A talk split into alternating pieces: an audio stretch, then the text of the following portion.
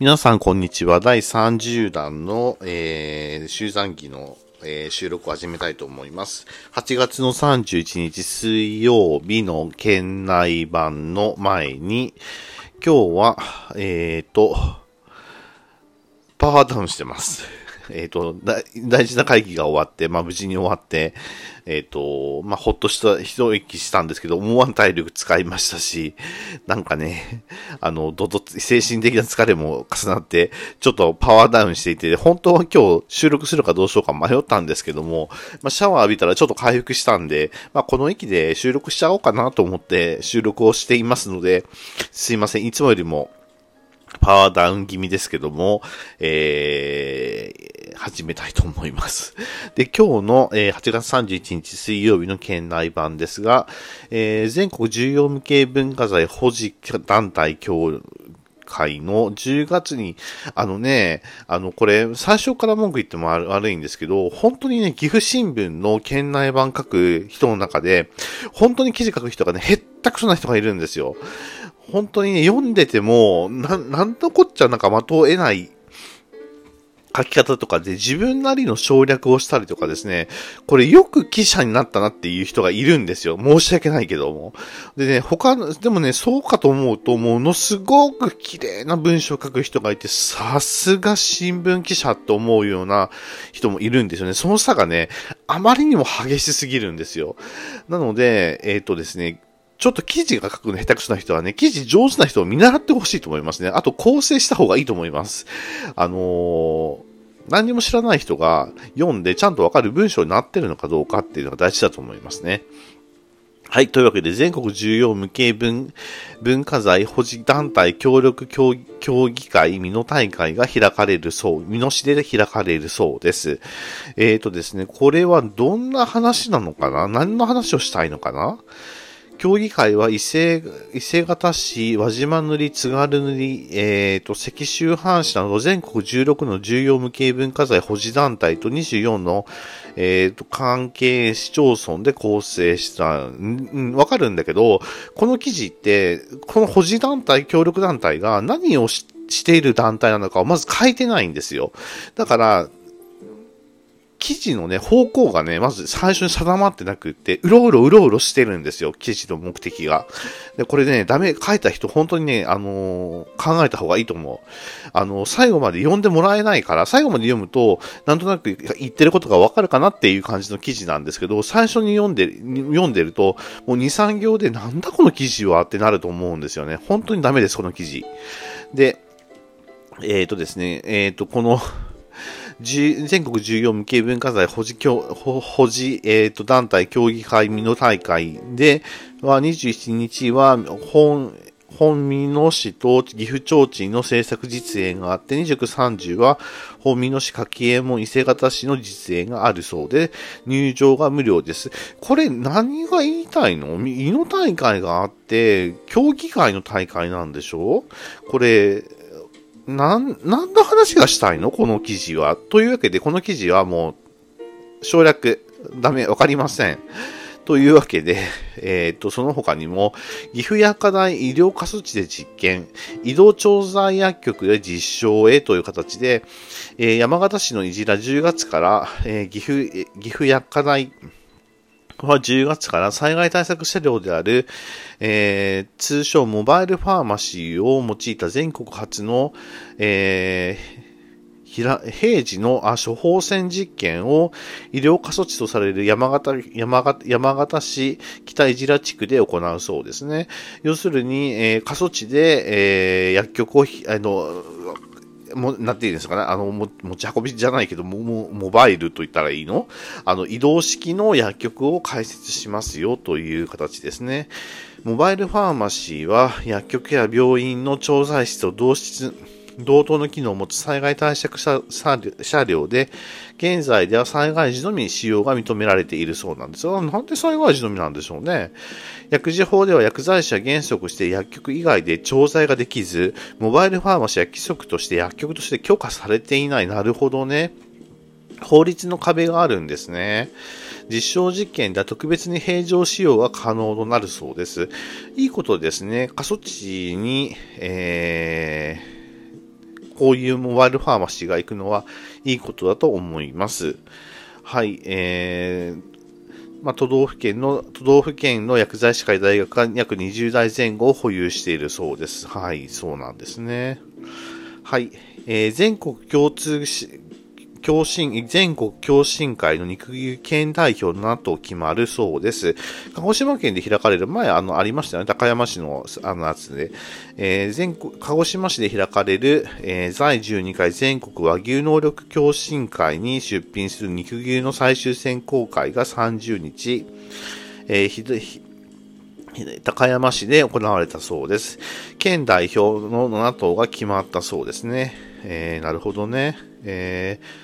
まあ、あの、種牛の貝で、種牛の部と脂肪や肉質を調べ肉牛の部と高校生と農業大学生を対象とした特別区で日本一を競うそうです。えー、頑張ってですね、あのぜひ日本一を勝ち取ってくださいという感じになります。牛も頑張ってねっていう感じですね。はい。その他ですね、えー、中京ナイン、あのー、中京ナイン笑顔の凱旋という形で全国高校軟式野球11度目 V という形でおめでとうございます。あはい、えー、首相実学校に帰り実感湧いたということで、あ、よかったですね。うん。というわけで、えー、深紅の優勝旗を、えー、岐阜に持って帰ったそうです。はい、素晴らしい。高速道路事故防止策を探ると県警、バス協会などと会合をしたそうです。まあ、名古屋高速で大型の事故がありましたね。大きな事故がありました。そこで2人が亡くなったという、まあ、悲惨な事故になりましたけども、えー、県警、岐阜県警は30日、県警本部でバス業界などの県内関係者との意見交換会を開いたそうです。まあ、そうですよね。あれだけの事故があればですね、やっぱり意見交換会を開いてですね、えー、どういうふうにあの対策を立てていくかっていうのを、これからのね、対策を、えー、講じないとですね、また大きな事故につながりかねませんので、えー、まあ、事故防止への認識を共有しようという形で、えー、岐阜県バス協会や県高速道路協高速道路交通安全協会などの各団体との会合を設けたそうです。はい、いいことだと思います。ちょっと失礼。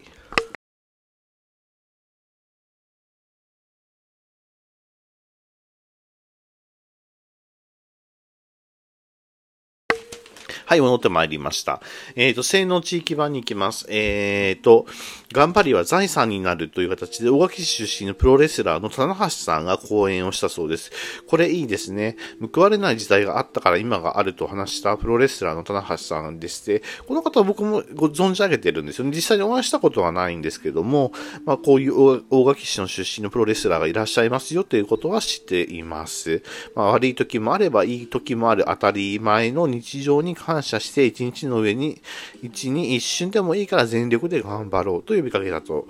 いうそうで、全力で生きる技術と題して講演という形ですね。はい。いいことだと思います。いろんな子供たちとかね、大人の人にエールを送るっていいことも大事ですよね。関ヶ原鉄砲隊いざ出陣という、ひらえー、響く轟音3年ぶりに火縄銃、火縄、火縄銃砲術練習という形で、えー、鎧甲冑に身を包んでですね、火縄銃の練習を、えー、したそうです。えー、関ヶ原鉄砲隊というところがあるんですね。3年ぶりの火縄、火縄砲術、砲術演舞練習会が、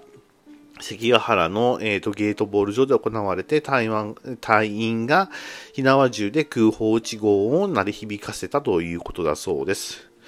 なるほどね。火縄銃ね、もう難しいって聞いてますので、撃てることがすごくね、えー、すごいことだなっていうふうには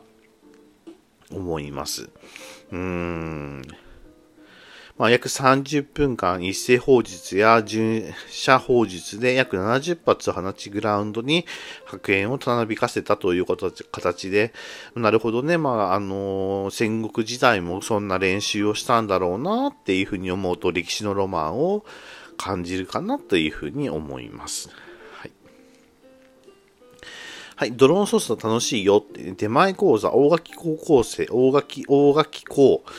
工業高校生、児童、えー、児童に指導という形で、これはいいことですね。自分たちが先生になってですね、えー、ドローンの操作を教えたという形だそうですけども、えー、自分たちが先生の立場に立つとですね、えわからないこともありますし、え見えてくることもありますからね、えいろんなことを教えたそうですので、ドローンに、ドローンだけじゃなくてですね、え化学反応を利用した人工イクラの作りにも挑戦したそうで、子供たちにとっても高校校生たちにとってもいい経験になったと思います。鹿児島との交流事業に大阪青年クラブ市へ1000万円寄付という形で、ああ、すごいですね。あの、ぜひですね、大垣大垣市と岐阜市もね、協力し合ってですね、鹿児島との交流を、えー、成立させてほしいなと思うんです。別々にやってる感がね、どうしてもあります。岐阜と大垣ってどうしてもね、別々になっちゃいますので、なんかもったいないなと思うんですよね。えーまあ、一つにまとめなくて2つに分かれる、分かれる意味もありますけども、まあ、だったら、えっ、ー、と、それぞれの、えイベント、え、合同イベントっていう3つのイベントをね、開いてもいいんじゃないかなというふうには思います。さて、えー、今日も、もうこの時間、こんな時間になってしまいました。今日は、えー、今日の岐阜はとっても蒸し暑かったです。非常に蒸し暑くて、台風が近くにいるなーっていうことがわかるような蒸し暑さで、体力を根こそぎ奪われるような暑さでした。あとですね、低気圧で体調があんまりよろしくないっていうのがあってですね、ダブルパンチでしたね。今日はちょっと疲れました。